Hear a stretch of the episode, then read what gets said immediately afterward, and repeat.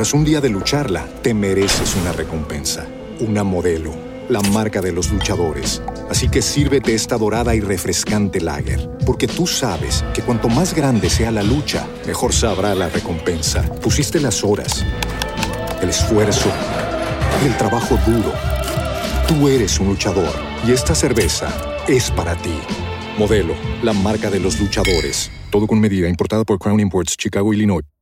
Judy was boring. Hello. Then Judy discovered ChumbaCasino.com. It's my little escape. Now Judy's the life of the party. Oh, baby, Mama's bringing home the bacon. Whoa, take it easy, Judy. The Chumba life is for everybody. So go to ChumbaCasino.com and play over 100 casino style games. Join today and play for free for your chance to redeem some serious prizes. chumba ChumbaCasino.com. No purchase necessary. Void where prohibited by law. 18 plus terms and conditions apply. See website for details.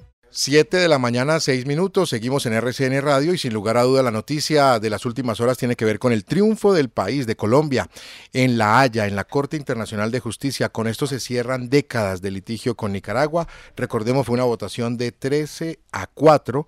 Ahí la Corte Internacional de Justicia ha rechazado la demanda interpuesta en el año 2013 por el régimen de Daniel Ortega para extender esa plataforma continental de Nicaragua hasta más allá de las 200 millas náuticas.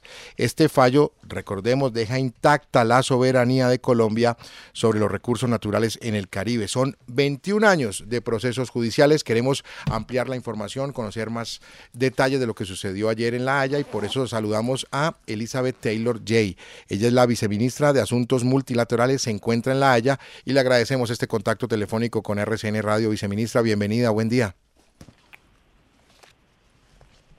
Viceministra, ¿me escucha?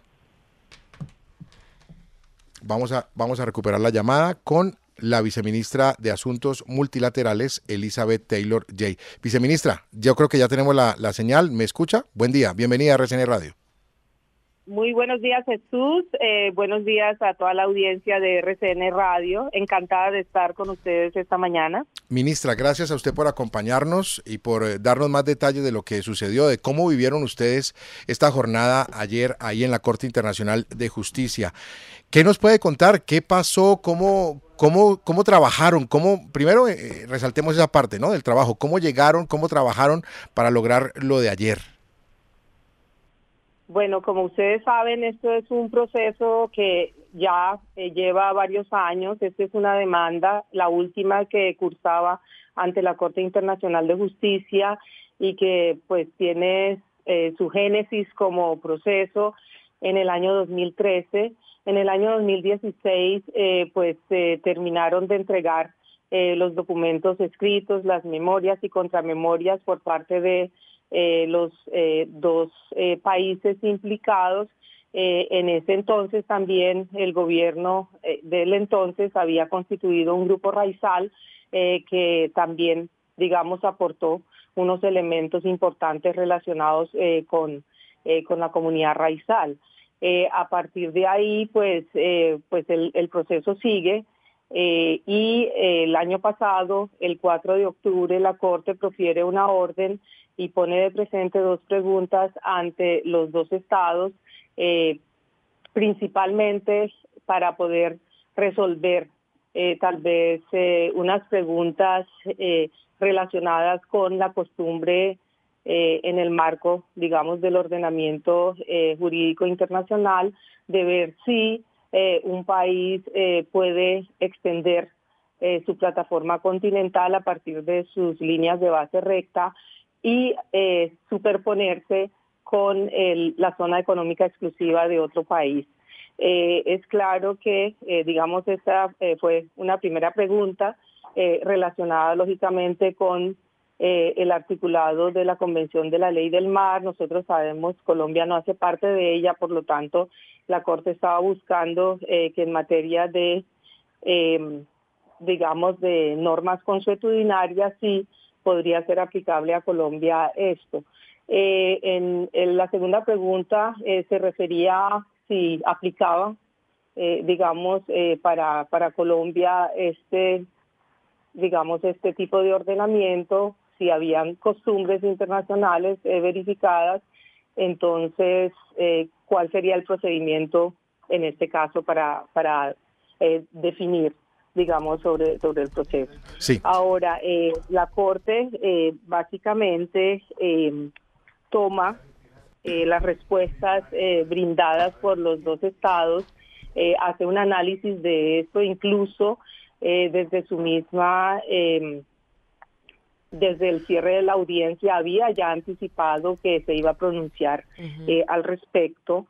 Eh, lo que lo que vimos ayer eh, fue básicamente que la Corte toma ese antecedente más cercano, lo que ocurrió en las audiencias y pues ahí el equipo técnico jurídico y además lógicamente con eh, con, con, los cambios que hizo el gobierno eh, de tener unos nuevos agentes, eh, un, agente pues con toda la trayectoria en la experticia a nivel de normas internacionales, especialmente relacionados con, con los temas de la Corte Internacional de Justicia, pero también incorpora dos mujeres dentro de este equipo, esto es inédito, eso no realmente no había precedentes y encima de todo, pues una integrante de la comunidad raizal para poder dar también ese elemento que la comunidad siempre ha, eh, había exigido históricamente para tener una plena participación y no solo ser consultada, sino que estar en los puestos de toma de decisiones frente al caso. Eh, en ese sentido, entonces, la Corte eh, retoma las respuestas a estas dos preguntas con los argumentos eh, presentados. Vale la pena destacar que el equipo eh, de defensa de Colombia trae de presente eh, múltiples ejemplos donde muestra que precisamente los países se han abstenido en sus aspiraciones de extender sus plataformas cuando, digamos, se encuentran con las zonas económicas exclusivas o otras eh, pretensiones también de los de los países viceministra. eh, con los que se limitan sí sí claro eh, una cosa es una gran noticia viceministra es una gran noticia obviamente y el trabajo que hizo el equipo del gobierno pero quisiéramos saber también viceministra si tuvieron la oportunidad de hablar con el equipo de Nicaragua. Ellos después de la decisión qué les dijeron van a respetar la decisión o van a apelar a la corte o van a hacer otro procedimiento ustedes ya se vieron con ellos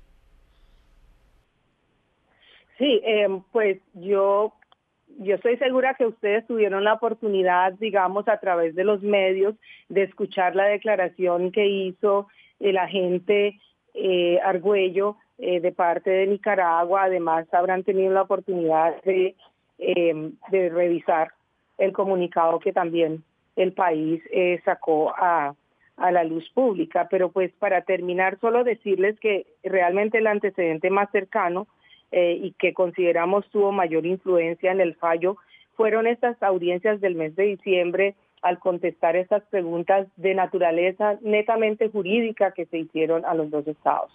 Viceministra, hay un reto también adicional y va muy por el lado de lo que le preguntaba Kelly Cabana hace algunos instantes y tiene que ver con Nicaragua, la diplomacia con eh, Nicaragua, lo que viene ahora en las relaciones bilaterales, ¿cómo lo ve usted? Bueno, eh, digamos, es, importante eh, pensar de que en este momento, pues, eh, no, ya no hay más litigios, por lo tanto, pues, muchas opciones pueden abrirse realmente entre los dos países, solo para decirles de que nuestra nuestro interés principal es digamos, eh, impulsar esa estrategia de integración caribe de la cual hemos venido hablando ya hace algún tiempo y poder realmente eh, avanzar en esto como una política pública, una política de Estado y que tenga como pivote el archipiélago para poder realmente eh, volver a fortalecer ese hermanamiento también que tenía el archipiélago eh, con el resto del Caribe, especialmente pues eh, con toda la costa centroamericana. Eh, viceministra, ¿con qué otros países tiene Colombia conflictos limítrofes, cuestiones limítrofes pendientes a estas alturas? Judicialmente, eh, en este momento no tenemos eh, ninguna y ustedes saben que pues aquí en el Caribe el único litigio realmente eh, que versaba sobre temas, digamos, relacionados con la geopolítica marina, pues estaba la de Nicaragua.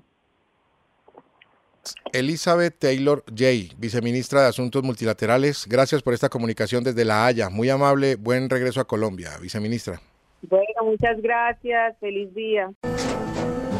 Tras un día de lucharla, te mereces una recompensa, una modelo, la marca de los luchadores. Así que sírvete esta dorada y refrescante lager, porque tú sabes que cuanto más grande sea la lucha, mejor sabrá la recompensa. Pusiste las horas, el esfuerzo el trabajo duro. Tú eres un luchador y esta cerveza es para ti. Modelo, la marca de los luchadores. Todo con medida, importada por Crown Imports, Chicago, Illinois. Lucky Land Casino asking people what's the weirdest place you've gotten lucky? Lucky? In line at the deli, I guess? Aha, in my dentist's office. More than once, actually. Do I have to say? Yes, you do. In the car before my kids' PTA meeting. Really? Yes. Excuse me, what's the weirdest place you've gotten lucky? I never win and tell. Well, there you have it. You can get lucky anywhere playing at LuckyLandSlots.com. Play for free right now. Are you feeling lucky? No purchase necessary. Void where prohibited by law. 18 plus. Terms and conditions apply. See website for details.